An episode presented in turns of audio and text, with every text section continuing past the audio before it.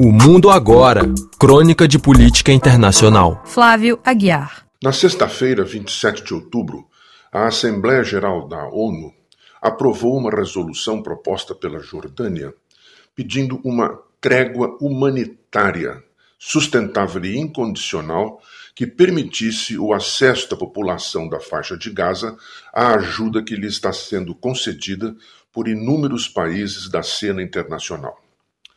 A resolução, que não é vinculatória ou coercitiva, foi aprovada por 120 votos a favor, 14 contrários, 45 abstenções e 14 ausências, dentre os 193 países membros da Assembleia Geral. Como de costume, o exame dos votantes é revelador sobre o cenário geopolítico.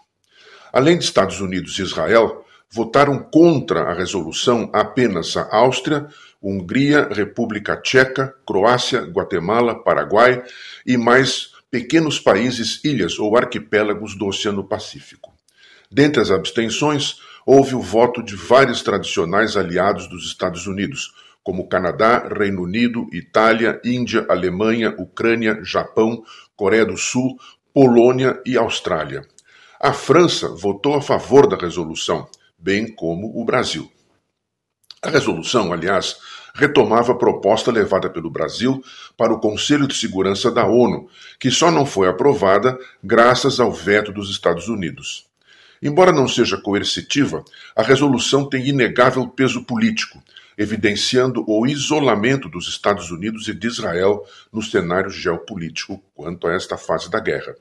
Em meio a esta guerra das propostas apresentadas sobre a questão, as poucas aprovadas e as muito rejeitadas, destaca-se a dança nada alegre, por vezes macabra, das palavras em jogo. Por mais confusas que pareçam, elas obedecem a um vocabulário preciso, definido pela Organização das Nações Unidas. A seguir, analiso alguns exemplos destas definições. Cessar fogo, ou trégua, implicam uma adesão acordada entre as partes em guerra, seja temporária ou permanente, em geral antecedendo uma solução negociada diplomaticamente para o conflito. Nem os Estados Unidos, nem Israel aceitam tais termos, alegando que eles favorecem o Hamas e contrariam o direito de Israel à autodefesa. Já uma pausa humanitária implica a suspensão temporária de ataques para que algum tipo de socorro possa ser levado à população civil atingida. Ao contrário de cessar fogo ou trégua, ela pode ser adotada unilateralmente por uma das partes do conflito. O mesmo acontece em relação a um corredor humanitário, como o que se pretende estabelecer a partir do Egito para socorrer a população civil de Gaza.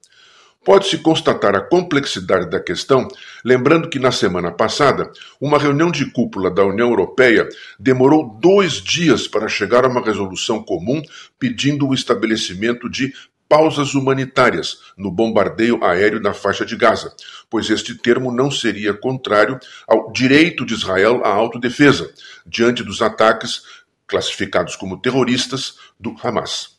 Este termo terrorista é outro que entra na dança das palavras. O Hamas é considerado oficialmente como terrorista apenas por sete países: Austrália, Canadá, Israel, Japão, Paraguai, Reino Unido e Estados Unidos, além da União Europeia.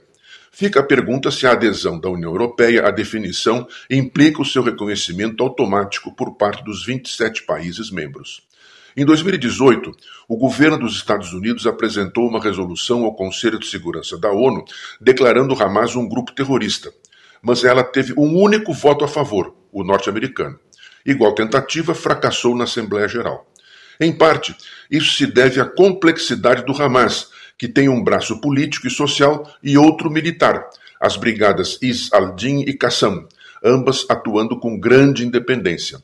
Talvez o ataque de 7 de outubro passado, inequivocamente um ato terrorista contra a população civil, venha a mudar esta situação. Mas é difícil.